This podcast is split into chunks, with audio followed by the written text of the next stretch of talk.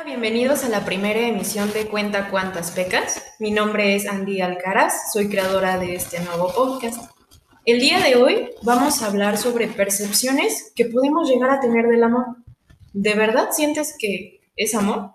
El día de hoy me acompaña Mitch Miller y César Fernández, psicólogo social, que nos ayudará a profundizar en el tema. Bienvenida, Mitch. Hola, mucho gusto, gracias. Y bienvenido, César. Muchas gracias por invitarme. Es un gusto estar aquí con ustedes. gracias. Bien, entonces, esta parte de los mitos que llegamos a tener del amor, que es algo que se ha visto desde generaciones. Desde siempre. Desde siempre, más bien. Y eso es lo que quiero que nos platiques hoy, César. ¿Qué mitos pueden ser los más comunes que llegamos a tener en la percepción de, de las relaciones de pareja, sobre todo? Como dice Sandy, eh, pues actualmente estamos en una sociedad en la cual pues normalmente llegamos a, a vivir las relaciones en muchos de estos mitos o creemos que pues muchas de estas partes de estos mitos o que lo que componen a estos mitos principalmente son los que definen una relación. Entonces, pues en este momento me gustaría hacer una pequeña lista o compartir los mitos que yo creo que actualmente encontramos en muchas de estas relaciones o lo que vivimos el día a día. Y por ejemplo, pues muchos de ellos es, y los voy a empezar a decir, si realmente amo a mi pareja, no me sentiré atraído por alguien más. ¿Cuántas veces no hemos pasado por, por uno de estos mitos? Sí, pues, o sea, creo que no somos como los pingüinitos, ¿no? o sea, de que, Exactamente. pues obviamente sí vamos a ver a otras personas, pero de ahí es como estar consciente de que estás con alguien y entra la fidelidad, ¿no?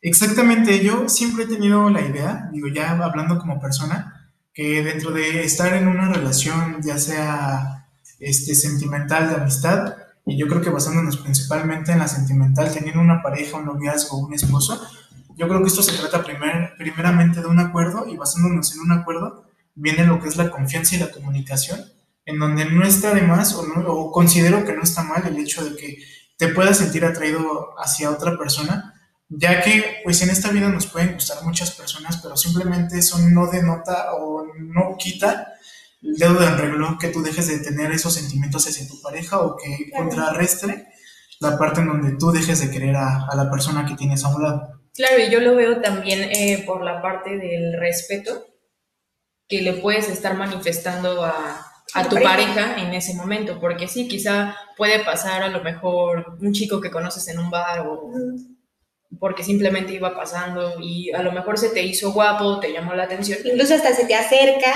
y... Sí, claro, pero tú tienes presente que tienes un compromiso con ya sea tu novio, tu esposo. Exactamente. Muy bien, exactamente.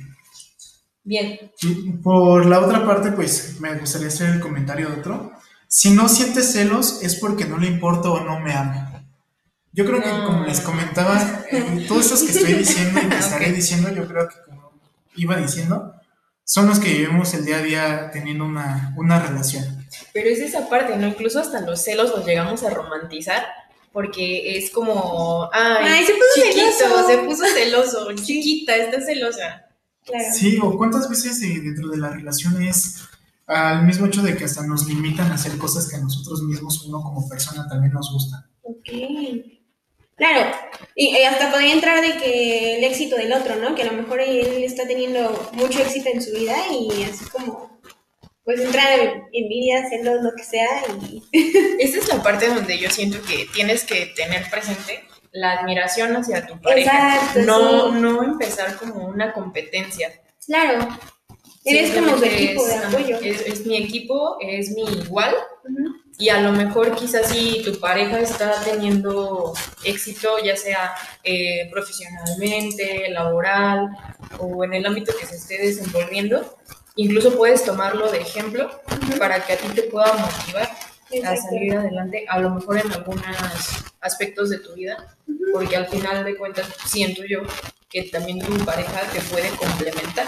en Exactamente. Y, y yo tenía una pregunta. Ah, eh, Hace rato estábamos como tocando el tema de los celos. Antes de empezar a grabar. Antes de empezar a grabar Me voy a guardar esta pregunta. Hasta, es que, O sea, hay personas que dicen, es que pues sentir celos es normal y todo. O sea, ¿hasta qué grado tú como psicólogo me podrías decir que es normal? Mira, existen diferentes tipos de celos. No me voy a ir como más, o no me voy a desviar tanto de- del tema. Pero sí existen diferentes tipos de celos donde unos hasta se les pueden llamar los comunes o los naturales, en donde nosotros creemos que o idealizamos o llegamos a idealizar a nuestra pareja, en donde no creemos que a lo mejor muchas de las veces la toquen o muchas de las veces pues nos, nos entra un poco de inseguridad en donde creemos que no la van a quitar, ya sea por el hecho de que pues nuestro cerebro llega a, a ¿cómo lo podría decir?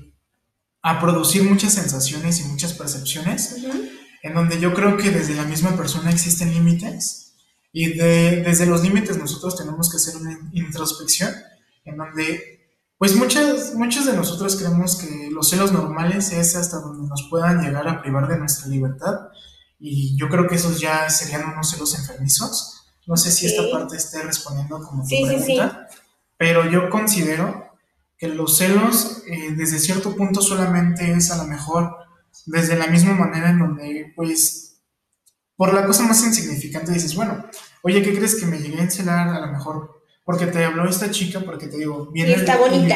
y, y parte desde la inseguridad, pero yo creo que viene y se arraiga mucho o viene de la mano la comunicación en donde tú lo puedes platicar con esta persona, Claro. en donde ni siquiera le estás limitando a que le pueda o no le pueda hablar. Yo creo que eso se denota mucho en lo que le llamamos celos comunes, celos naturales. Ok. Sí, porque ahí entra, o sea, tanto la seguridad de sí mismo como la que le tienes a tu pareja, ¿no? Como la confianza.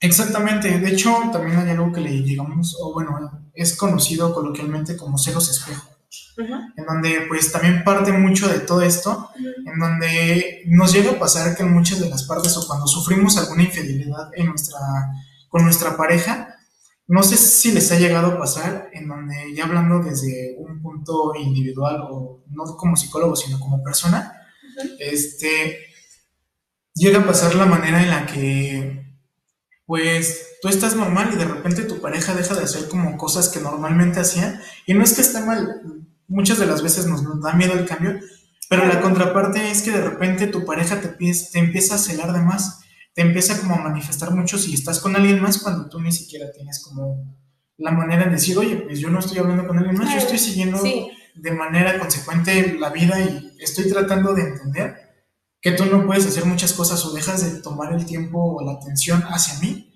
entonces de repente te quedas como de qué onda. Entonces le llamamos celos espejo porque es lo que hace a lo mejor nuestra pareja y que lo hace o piensa que nosotros lo hacemos de la misma magnitud.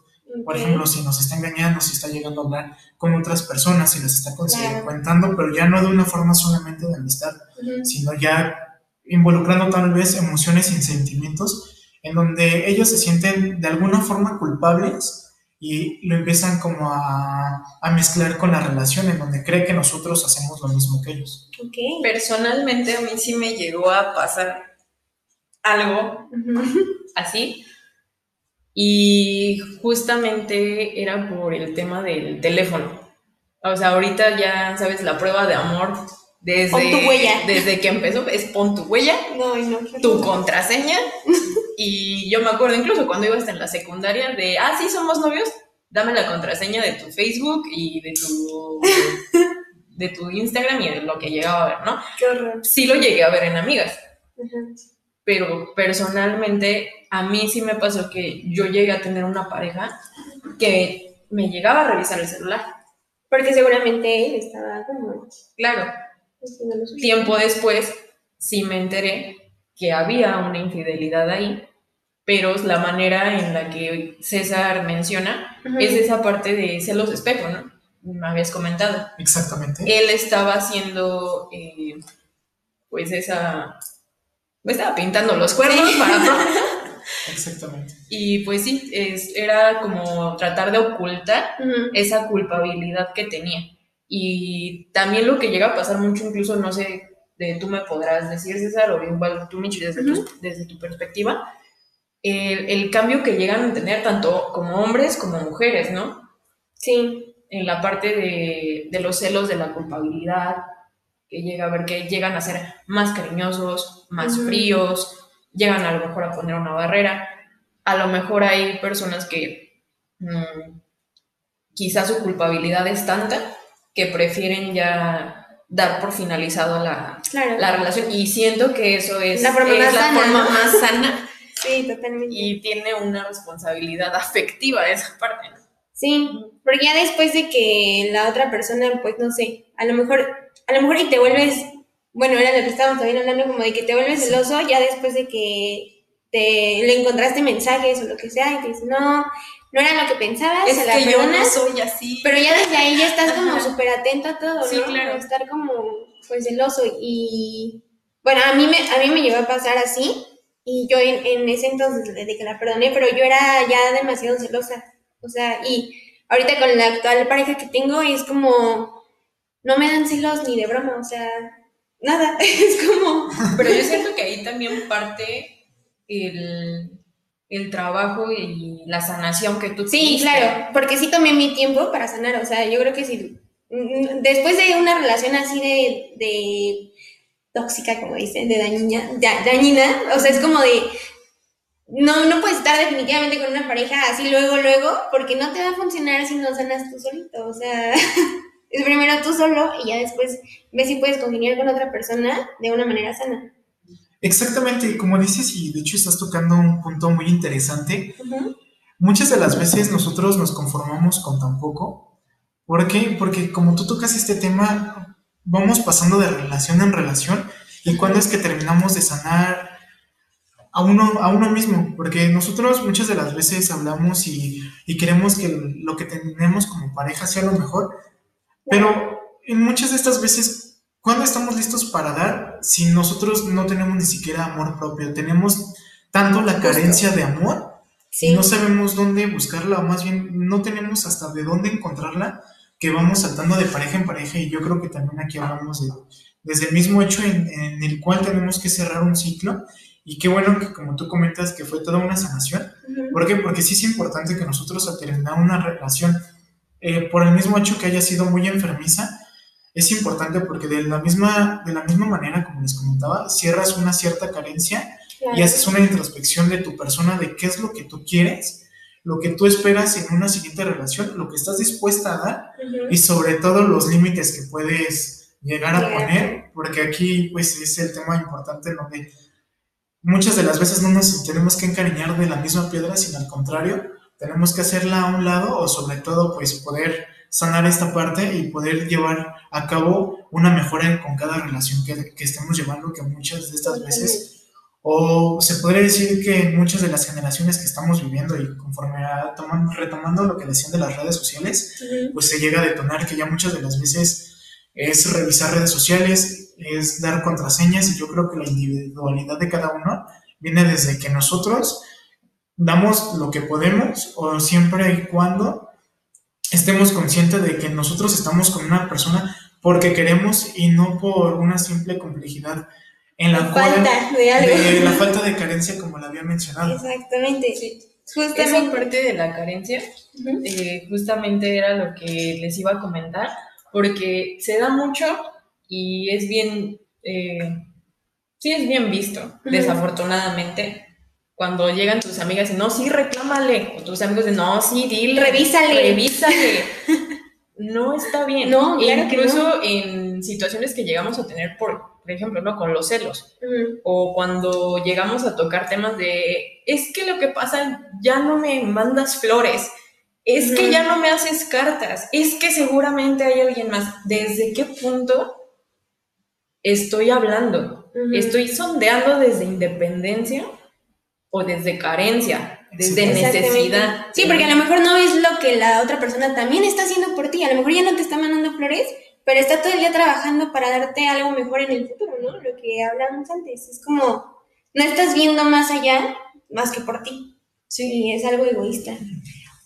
Exactamente. Pues bueno, ¿tienen algo más que decir acerca de...? Yo, yo sí quería decir algo. Es que justamente, o sea, ya que hagamos como el proceso de sanación, o sea, creo que está súper interesante esto, porque a mí me pasaba, yo antes de verdad no tenía nada de amor propio, hablo de muchos años atrás, y, yo siempre decía, es que ¿por qué no me va bien con los niños? ¿Por qué? ¿Por qué? ¿Por qué? Y me iba pésimo, así. Y todo el mundo me decía, es que primero quiérete tú. Y es totalmente, o sea, es totalmente cierto. Eh, dicen esa frase de, no puedes amar a nadie más si no te amas a ti mismo. Es muy cierto. Pasé por un proceso eh, difícil de rehabilitación después para amarme a mí misma, para aceptarme como soy y todo el rollo. Y después de eso estuve sola muchos años, pero sanando, o sea, sanando todo este proceso de ya no ser celosa, de ya no, de confiar en mí y también como de aprender de qué es lo que merezco, qué es lo que quiero, qué es lo que puedo dar, qué es lo que yo como, como persona voy a ofrecer como novia, como amiga, como pareja. Y entonces dije, ok, si yo puedo, yo puedo dar esto, no puedo esperar menos. Claro. Porque si, es, si estoy recibiendo menos es porque la otra persona a lo mejor está falta de carencia, sí está buscando rellenar un huequito a lo mejor que, le, que él no ha sanado. O incluso, y se, y se llega a dar muchísimo en el momento que llegamos a caer en las famosas relaciones rebote.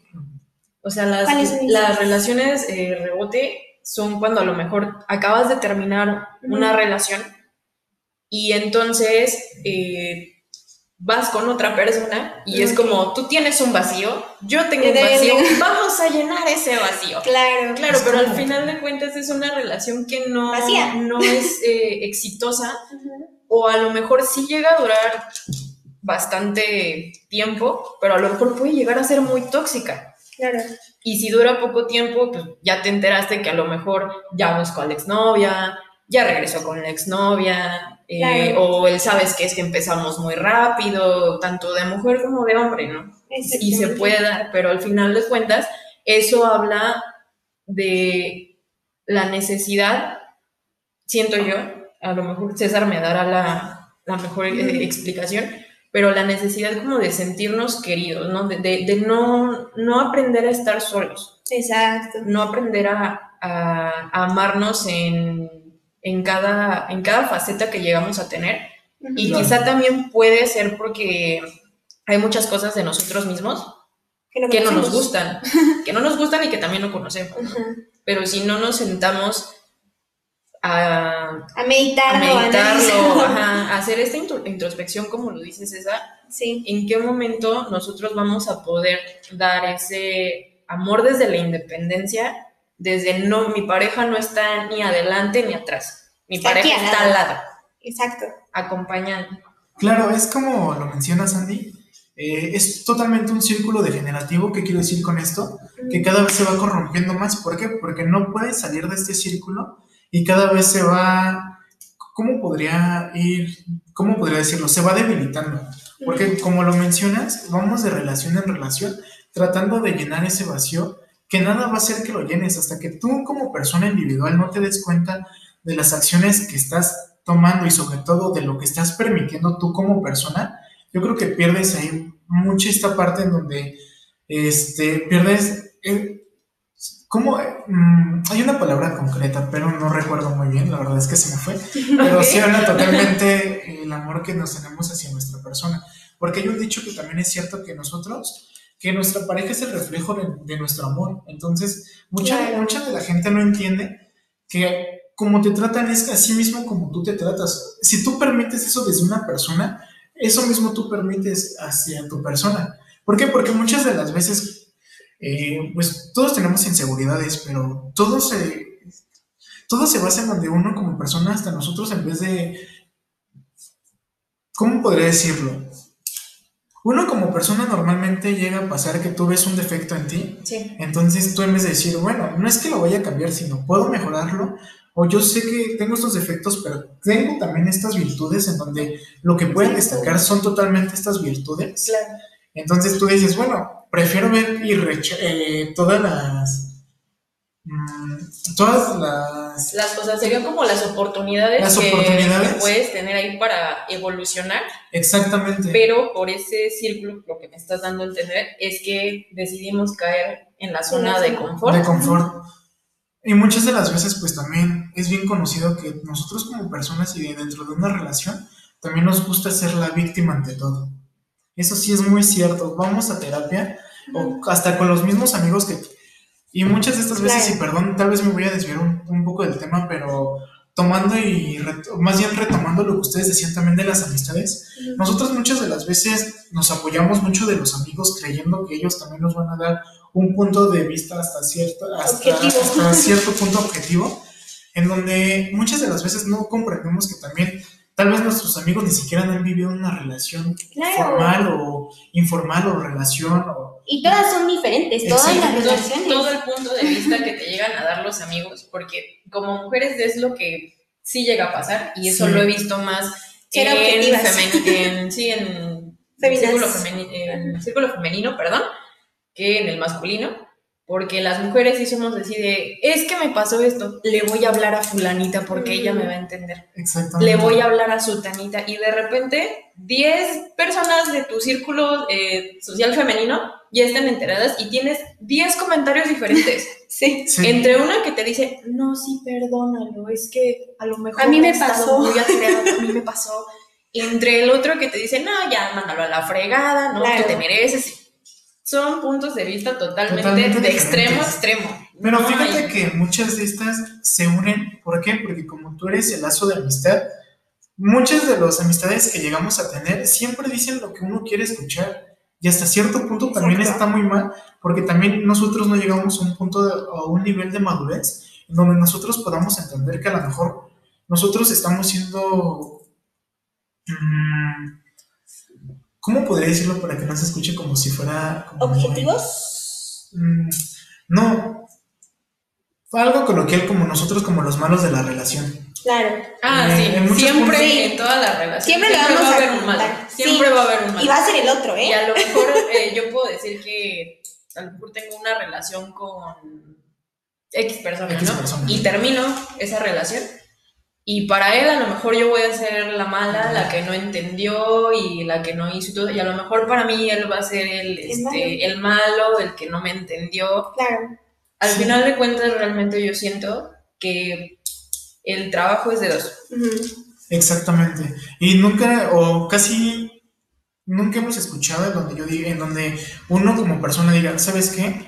Se fue o a lo mejor esta relación no duró porque yo hice esto, esto, sí permití esto, pero más que permitir, yo también ¿Yo qué agredí, yo también permití, yo también involucré a tales personas, o sea, yo creo que también dentro de muchas de estas cosas no nos ponemos a pensar siempre, como les comentaba, nos ponemos mucho en el papel de víctima para que llegue alguien y nos arrope, la verdad. Entonces, hay que ser también Y tan, como, tan- perdón, o sea, aprender a analizarlo tú solo, porque justamente te das cuenta de este tipo de cosas, de en qué la regaste tú cuando estás solo, o sea, cuando ya a lo mejor ya pasó mucho tiempo, pero ya nadie sabe de tus problemas, ya nada de nada, y tú solito lo meditas, lo analizas y dices, la regué en esto. Sí, exactamente. Y sí llega a pasar, pero ya pasaron meses y pasamos por Años. una relación, años. Sí. Y realmente sí es muy cierto que te, te, te empieza a dar, dar risa porque dices, ¿por qué me comportaba de esta manera? Claro. Y eso es bueno porque te, te das cuenta que no solamente estás creciendo física,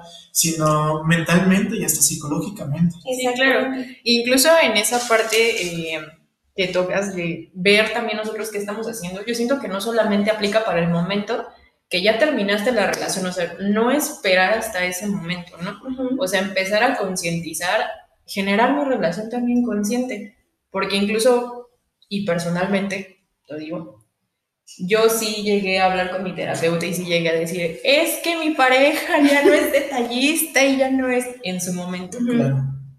ok, tú le has dado un regalo, tú has sido detallista, en ese momento el sonido de los grillos. No, Claro. no lo había hecho, ¿no? Es muy fácil también para nosotros eh, intentar como que toda la carga la lleve eh, la pareja, sea mujer, sea hombre, Exacto. y tú estar como comodín de, pues es que como yo me merezco todo, pues entonces todo lo tiene que hacer él, todo lo tiene que hacer ella. Definitivamente. Sí, pero ponerte ¿no? en ese punto de tú también casado. Claro. Y bueno, continuando con el tema que sí está muy bueno, Ah, Yo sí. creo que me voy a regresar un poquito porque aquí viene otro mito acerca del amor. Que todos, no hay una persona que no puede decir que no, lo ha dicho.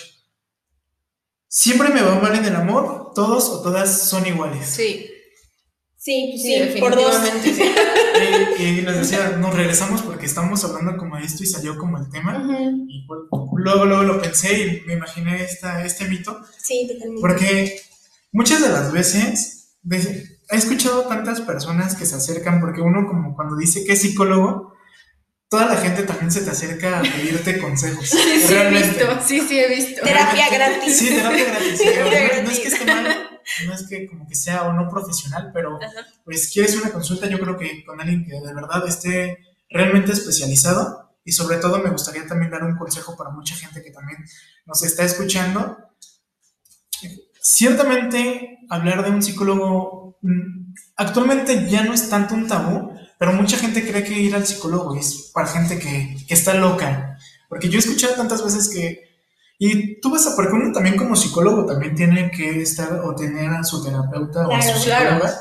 Entonces, pues yo también soy una persona que ha tomado y que está tomando terapia.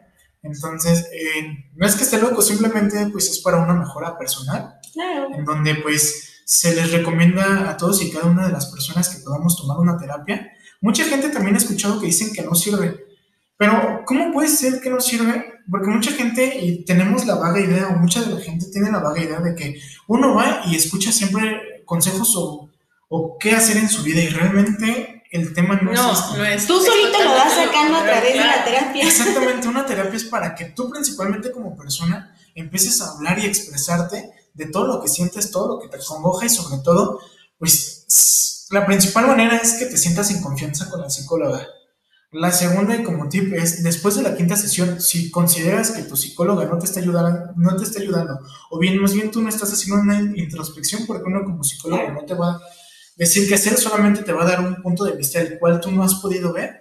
Entonces, si tú consideras que los comentarios o, o la línea o la guía que te está dando no te está ayudando, es importante que también tomes en cuenta que puedes hacer un cambio de psicólogo y también sobre todo que en la psicología también existen muchas ramas en las cuales pues tú este, Claro. puedes, no que vayas a probar, pero puedes ver cuál te ayuda más a ti como persona para poder crecer mental, eh, mentalmente y personalmente, porque pues está desde el psicoanálisis, está el cognitivo-conductual y entre muchos otros no me voy a meter mucho en esto, pero regresando nuevamente al tema y decía esto, porque es importante que tengamos en mente que pues vas a ir por la vida siempre diciendo que todos o todas son iguales, pero si tú no planeas o tú no quieres hacer un cambio en tu persona y sobre todo retomando el tema de hace rato, si vas de relación en relación, pues sí es obvio que te van a tocar las mismas personas, simplemente estás siguiendo patrones o estás siguiendo carencias que desde la misma infancia, desde la misma adolescencia,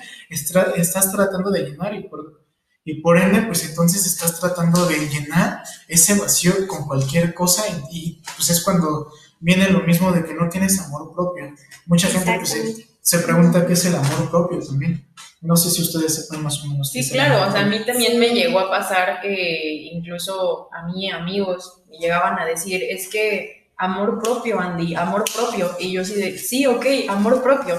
Sí, me ¿Cómo gusta. que- empiezo? ¿Cómo Claro. empiezo con el amor propio, no? ¿De dónde parto? Y en, esa es la, eh, la manera en donde quizá buscas la ayuda, porque hay un momento en el que sí llegas a reconocer que sí necesitas ayuda para poder crecer más. Exacto. Y te das cuenta que sí, en efecto, la terapia es muy buena, pero tienes que ir con la mentalidad de que no tienen una varita mágica. Tú vas a poner mucho de tu parte. No va a ser una semana o Claro. dos sesiones o tres sesiones y "Ay, ya me curé, ya Claro. tengo amor propio y radio amor propio. Claro que no. Es un proceso muy largo. ¿Cuántas heridas nosotros llegamos a traer desde nuestra niñez, adolescencia, incluso también con parejas, ¿no? Sí. Porque hay rupturas que sí te dejan tan afectado que sí terminas yendo a, a terapia, ya sea para cerrar el ciclo o, o te puedes dar cuenta incluso que has repetido esos patrones en tus relaciones anteriores. Y muchas de estas veces seguimos los patrones desde el núcleo primario, es decir, desde papá y de mamá. Eh, si papá o mamá tenía o eran, o eran golpeados y nosotros nos tocó verlos desde la infancia, muchas de estas veces buscamos una persona o una pareja que haya sido golpeadora o que incite a la violencia. Entonces también hay que tener mucho en cuenta que pues también es importante que consigamos una terapeuta o bien una psicóloga.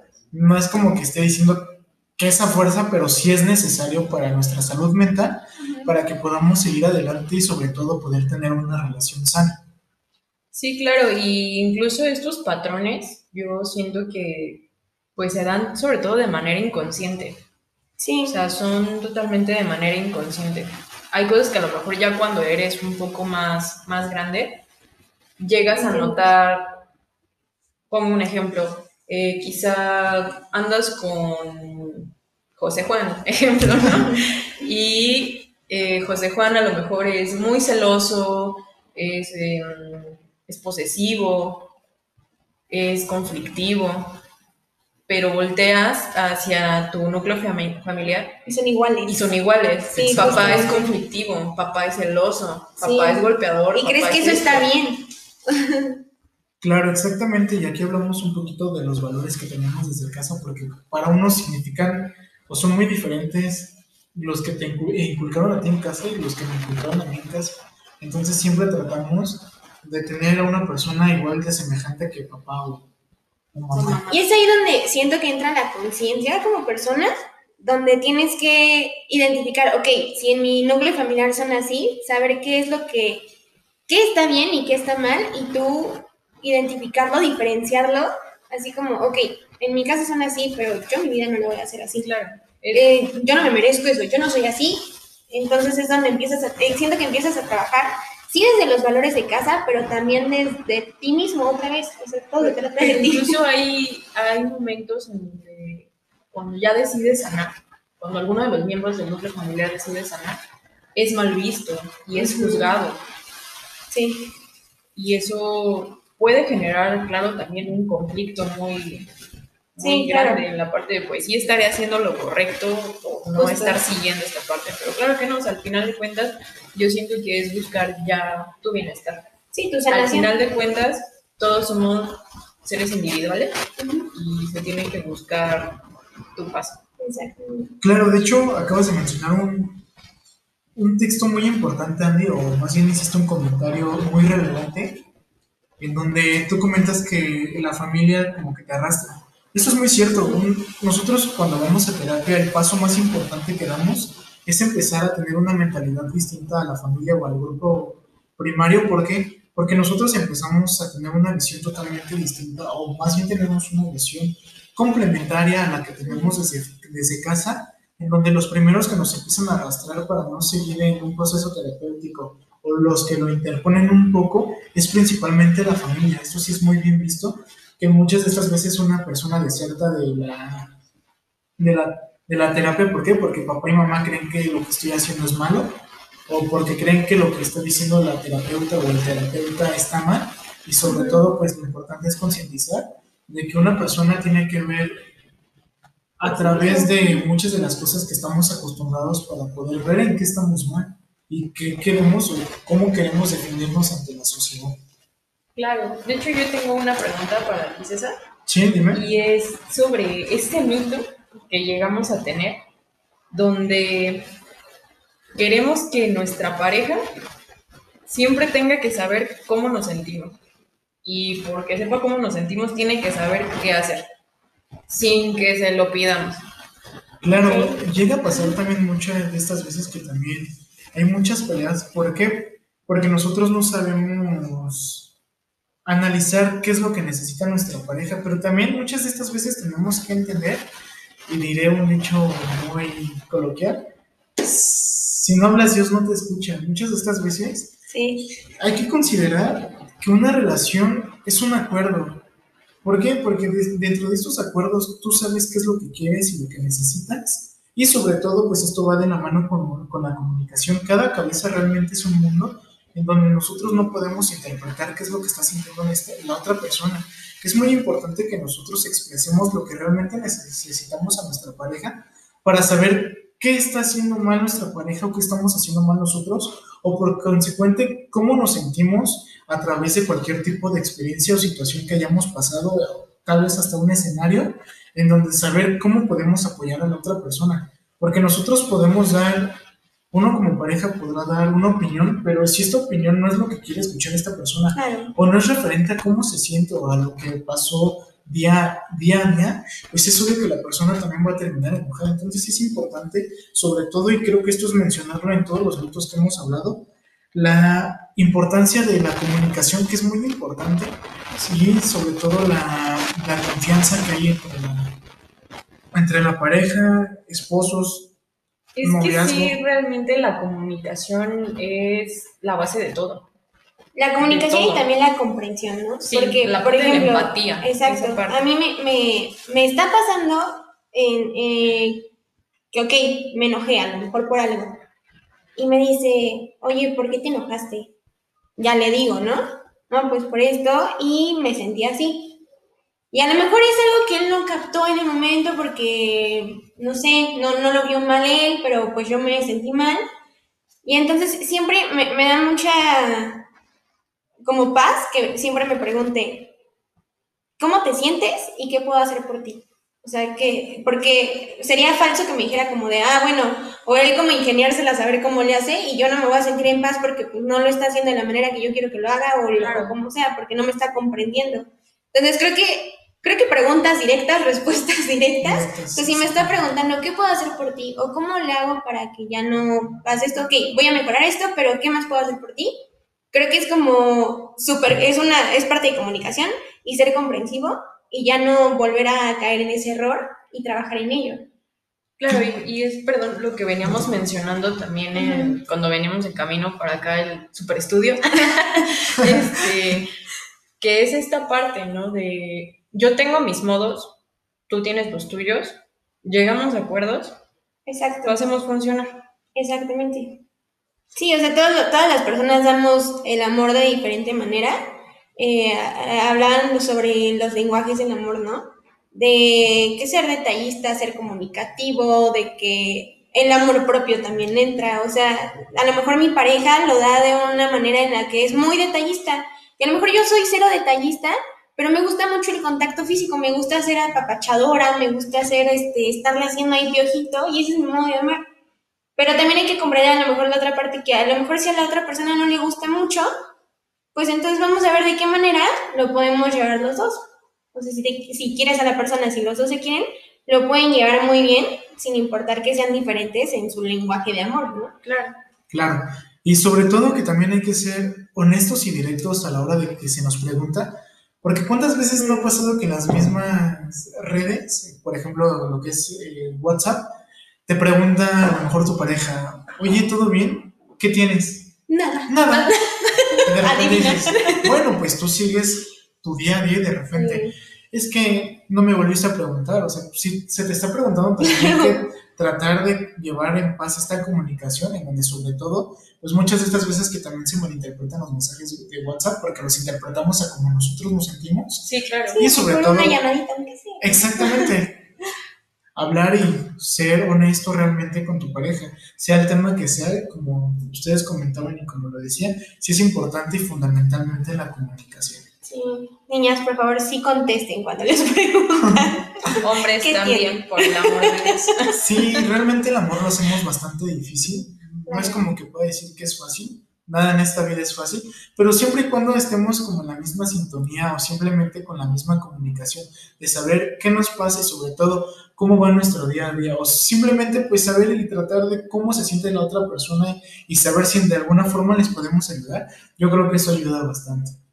Totalmente. sí.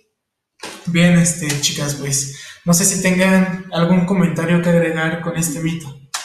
No, la verdad. Vamos a pasar al siguiente. Y también todos estos mitos van como muy de la mano porque es lo que pasamos día a día. Nosotros somos unas personas jóvenes y sobre todo pues que estamos tratando de, de compartir pues sobre todo las experiencias que hemos vivido día a día desde una manera subjetiva hasta como objetiva y pues comenzamos con el siguiente punto, o sobre todo el siguiente mito, que es amar es perdonar y tolerar todo porque el amor todo lo puede. Ah, no, pues no. No, definitivamente no. Pégame, pero no me dices. Sí, a lo mejor en su momento sí es algo que llegamos a tener presentes, ¿no? En, alguna relación que nos llega a tocar de es que yo voy a aguantar esto y esto, porque, pero porque lo amo. Sí, no es lo mismo que digas, voy a aguantarme la hora y media que me hago camino a su casa, Sí. Voy a aguantarme los tres golpes que me dé llegando a su casa. No, y no solamente eh, hablar de la parte de la violencia física, ¿sabes? Incluso se está dando mucho la violencia emocional. La violencia emocional en los noviazgos se está dando muchísimo. Los castigos incluso que llegan a ver, por ejemplo, de, ah, entonces, em, no sé, hiciste algo que a lo mejor a mí no me gustó, entonces ahí te va, no te voy a ver. O la manipulación. 15 días una semana. O entra también la parte de la manipulación, claro, ¿no?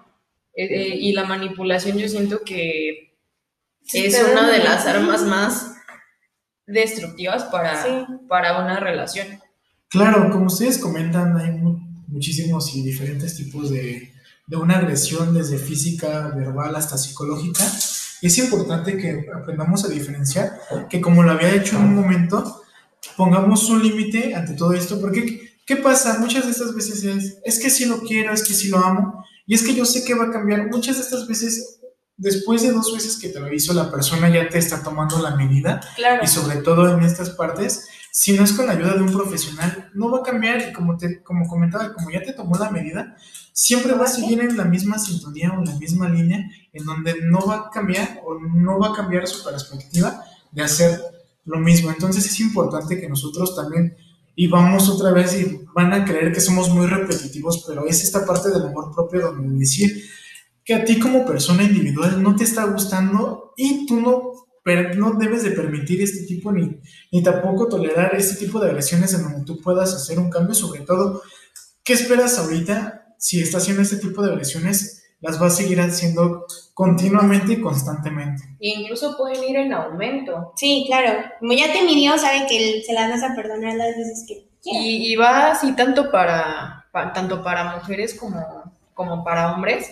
Y este tipo de casos, no sé, César, que a lo mejor ha tenido pues esa, esa experiencia, pero normalmente las personas que llegan a tener como la mala suerte, por así decirlo, son los incondicionales, las personas incondicionales. La, no importa eh, que me hayas hecho esto, que haya pasado esto, yo aquí estoy para ti. No importa que a lo mejor me hagas un maltrato o a lo mejor me hables eh, tajante, feo, de una manera grosera, déspota, porque yo voy a estar aquí porque te amo.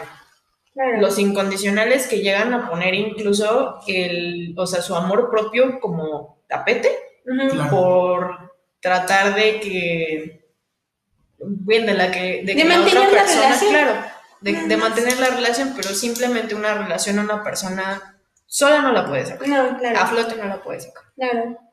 El amor por sí mismo no cura ni perdona. Hay que saber que cuando uno se trabaja en equipo o se trabaja en pareja, es cuando tú dices, bueno, si los dos estamos trabajando para poder llevar esta relación a un siguiente paso, o sobre todo poder mantener una estabilidad, es cuando tú dices, bueno, sé que los dos estamos trabajando para esto, pero si bien ves que no hay un trabajo y, sobre todo el trabajo es individual, donde una persona es la, la que aporta y la otra no, es cuando tenemos que tener sobre todo la manera y pensar y concientizar en donde esa relación no nos está llevando a nada bueno. Claro, sí. Y es en donde empieza, bueno, siento yo, donde llega a partir incluso todo el, todo el show de la, de la relación tóxica. Sí. Donde empiezan los celos, donde empiezan los dramas. Los dramas. Dramas, dramas, ¿Quién hace más? ¿Quién hace más? O incluso que llegan a caer en esa situación de, ah, me hiciste, ¿qué crees? Te la regreso. Y te la regreso y te la regreso más fuerte. Como tú ya me engañaste, pues te engaño, ¿no? Se puede decir que ya es una lucha de poderes. ya no lo ven como amor, sino como posesión hacia la otra persona.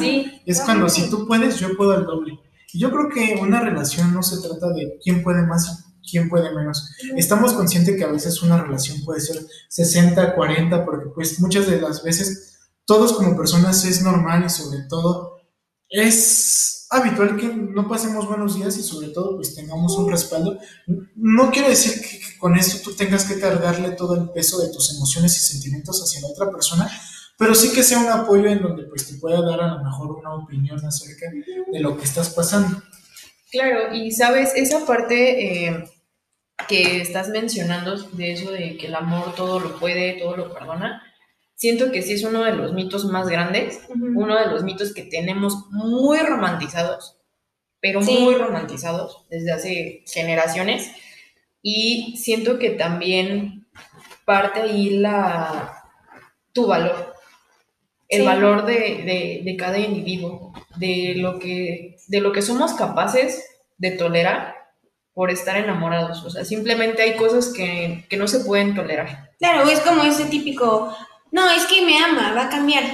Y No, así te, claro la, que te no. la vas a pasar y a veces, o sea, suena- va a sonar súper cliché, pero a veces amar también es dejar ir. O sea, amarte a ti mismo y amar a la otra persona. O sea, porque Sí, ya claro. siendo libres los dos, pueden hacer sus cosas sanamente y ya no estás ahí, ni tú sufriendo, ni el otro tampoco, y es eso. Y es, por ejemplo, algo que llega a pasar mucho, y eso porque sí me lo llegó a comentar eh, una conocida, de la parte de los narcisistas. Claro. Tanto mujeres como hombres, esta parte donde a lo mejor eh, con ellos sí aplica el amor, todo lo puede, pero solamente que la persona que tienen como pareja les brinde como que toda, todo, ese, todo ese amor y todo ese cariño.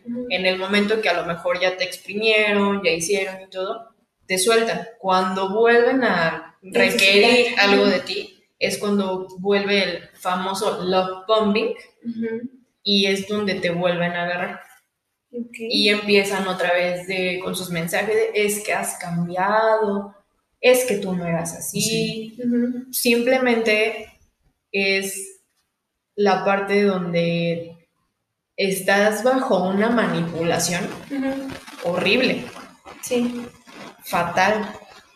Y esa misma manipulación incluso te llega a, pensar en que sí, tú vas a estar ahí siempre, tú vas a aguantar, que vengan los golpes para la persona que, que, o sea, que esté con esas personas, sí es un trastorno, ¿sí correcto? ¿Es un trastorno narcisista? Sí, exactamente. En el DSM-5, que es el que está actualmente, pues sí entra los llamados nar- narcisistas, que tienen que ver mucho con que son personas ególatras y egocéntricas. Y como bien lo comentabas, son personas que se llenan de que les estés de, de y de y de y de. Porque pues, consciente inconscientemente, como les comentaba, son personas que buscan solamente quien pueda llenar esta parte desde el- Buscan recibir nada más, ¿no? Exactamente. Entonces, pues también ahí desfasamos un poquito la parte donde nosotros como personas a lo mejor estamos de idea y es cuando preguntamos, por amor les estoy dando porque van a cambiar. Tenemos que tener en cuenta que una persona, a menos que sea individual, subjetiva y objetiva, va a cambiar. Si no, no va a cambiar. El amor no todo lo puede. Y incluso una vez me acuerdo que platicando contigo, una ocasión, tú me lo dijiste, tendría que pasar algo extraordinario para que tal persona cambie.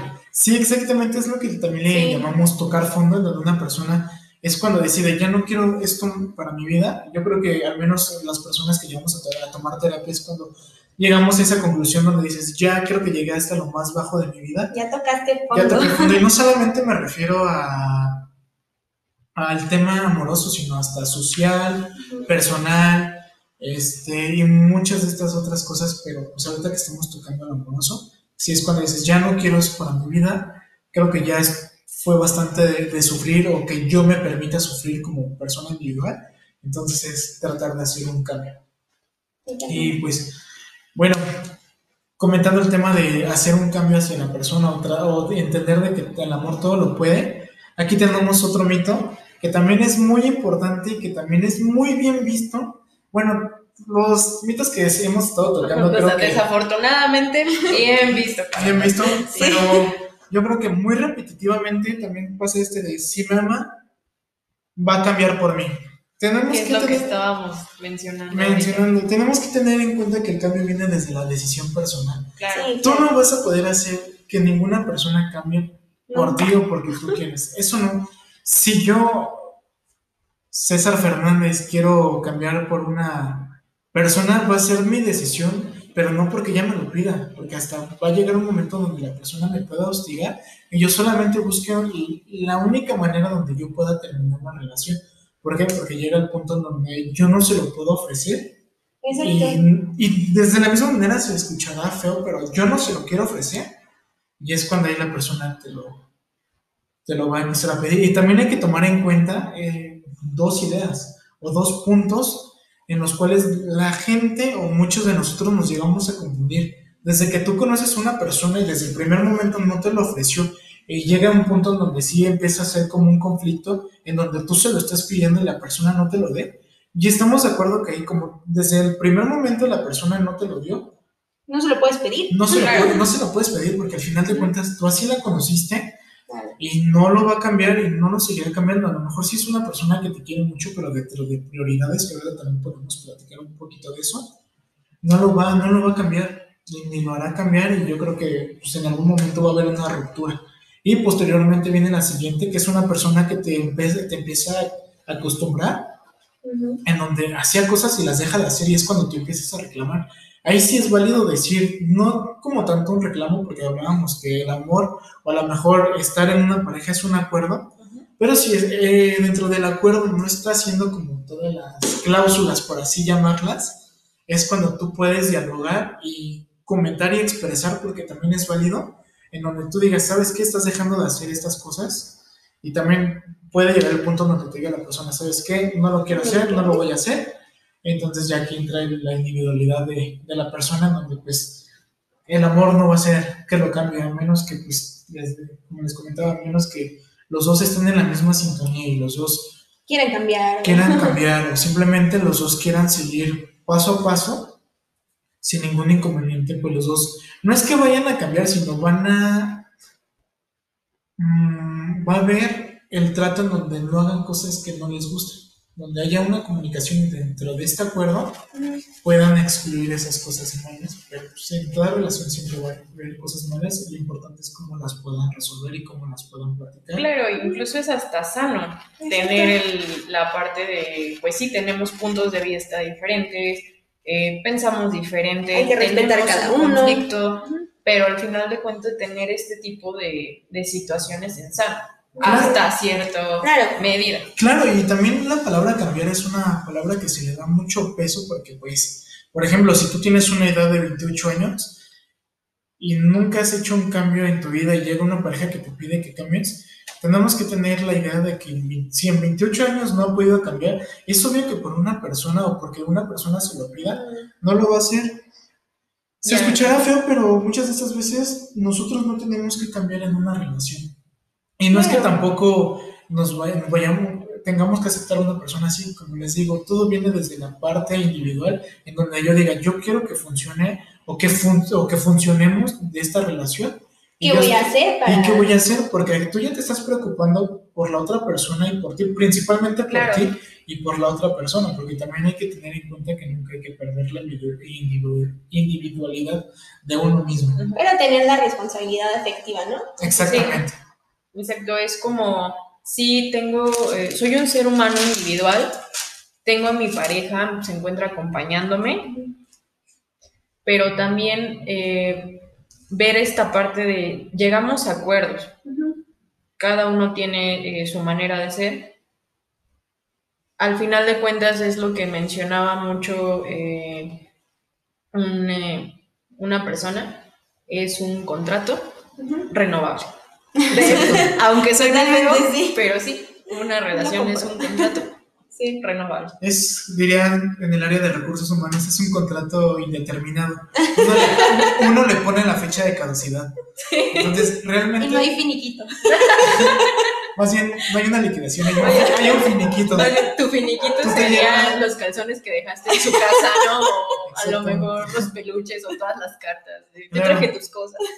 Claro, y sobre todo muchas de estas partes hay que entender porque nosotros, dentro de este cambio que nosotros buscamos o que queremos que una persona haga, también parte desde la desde la, la, prioridad que le damos a la persona. También yo creo que hay que tocar un punto importante en donde, ¿qué prioridad le damos a una persona? Porque muchas de las veces, y yo ya también he escuchado y me han comentado y me han platicado desde personas cercanas hasta personas que no conozco, que muchas de estas veces es, es que para mí es lo, es lo principal y para la otra persona tiene otras prioridades que yo. También hay que tener o hay que ser conscientes que en esta vida no solamente venimos a ser feliz a otra persona, venimos a ser felices nosotros principalmente. Entonces, desde esa felicidad es importante que nosotros también tengamos actividades, sean cual sean, y sobre todo, no es que vayas a poner a la persona menos que a tus actividades, pero son cosas que también son de interés para un crecimiento propio.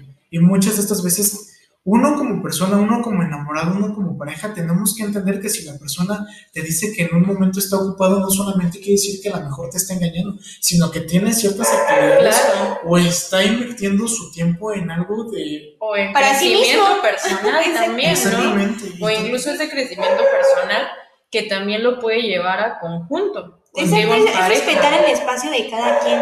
Sí, claro. Claro, y sobre todo también hay que hablar un poquito de las brechas generacionales ¿Por qué? Porque mucha gente dice que la edad no importa. Sí. Pero realmente sí importa. Sí, claro que sí importa. No es lo mismo que tú andes con un, un hombre o una niña de 21 años y tú tengas 26. ¿Por qué? Porque a lo mejor pues es una persona que todavía está viviendo la vida universitaria, en donde para ella su prioridad a lo mejor son sus amigos y para ti que tú ya estás viviendo una edad en donde tú ya tienes a lo mejor una estabilidad económica, tal vez no más profesional, ¿no? Exactamente, profesional, tú dices, bueno, yo ya tengo a lo mejor estos campos llenos, yo ya busco de alguna forma, por así decirlo, una estabilidad amorosa y buscas a una persona, o te encuentras a una persona de 21 años, en donde tú buscas que el principal acuerdo sea poderse ver continuamente, poder salir, en donde ella te diga, ¿sabes qué? Mi primer respaldo son mis amigos y tú no es que estés a la deriva, pero tú sigues después de ellos es también válido, también hay que aceptar estos términos y condiciones en donde es lo que le llamamos también la brecha. Lean el aviso de privacidad, por favor. también es la brecha generacional. Muchas de estas personas, yo no estoy generalizando, simplemente es un punto de vista, yo creo que englobando como a toda la sociedad, porque muchas personas en este podcast o que lo lleguen a escuchar, personas menores a 20, 21, pueden decir, es que yo soy muy maduro o muy madura. Yo sí, yo también tengo. No, incluso también personas grandes, ¿no? Pueden decir, no, pues yo soy muy madura, pero la realidad es que también hay personas de 30, 40 años que, que, son muy maduras en muchos aspectos, ¿no? Sí, yo, tiene que ver mucho con las vivencias que pasamos en el día claro. donde nos hacen cambiar. Y como también le hicimos, el, eh, le hicimos frente, ¿no? A esas vivencias que llegamos a tener. Pues fue increíble tenerlos a los dos aquí. Realmente fue una plática y temas súper padres. Sobre todo yo siento para empezar a generar estas relaciones conscientes. Habría que armar la segunda parte. Claro que sí. Vamos a armar la segunda parte. Y muchísimas gracias, Mitch, por estar en esta primera emisión de Cuenta Cuántas Pecas. ¿Cómo te encontramos en tus redes sociales? Gracias, Andy. Me encuentran como Mitch Miller 21 en Twitter y en Facebook y en Instagram, O sea, prácticamente y, en todos. y muchas gracias por invitarme. Eh, trabajen mucho, mucho, mucho en su amor propio. Recuerden que no podemos dar lo que no somos. Entonces, pues, es como mi único consejo que les puedo dar. y muchas gracias, César por haber estado aquí y darnos sobre todo tu punto de vista profesional. ¿Cómo te encontramos en redes sociales? Eh, pues dentro de las cosas me pueden encontrar en Facebook como César Fernández y en Instagram como Jaime. Guión bajo. Guión bajo César guion bajo Fernández. Bueno, pues muchas gracias y muchas gracias por haber escuchado esta primera emisión de Cuenta Cuántas Pecas. Yo soy Andy Alcaraz. Bye. Bye.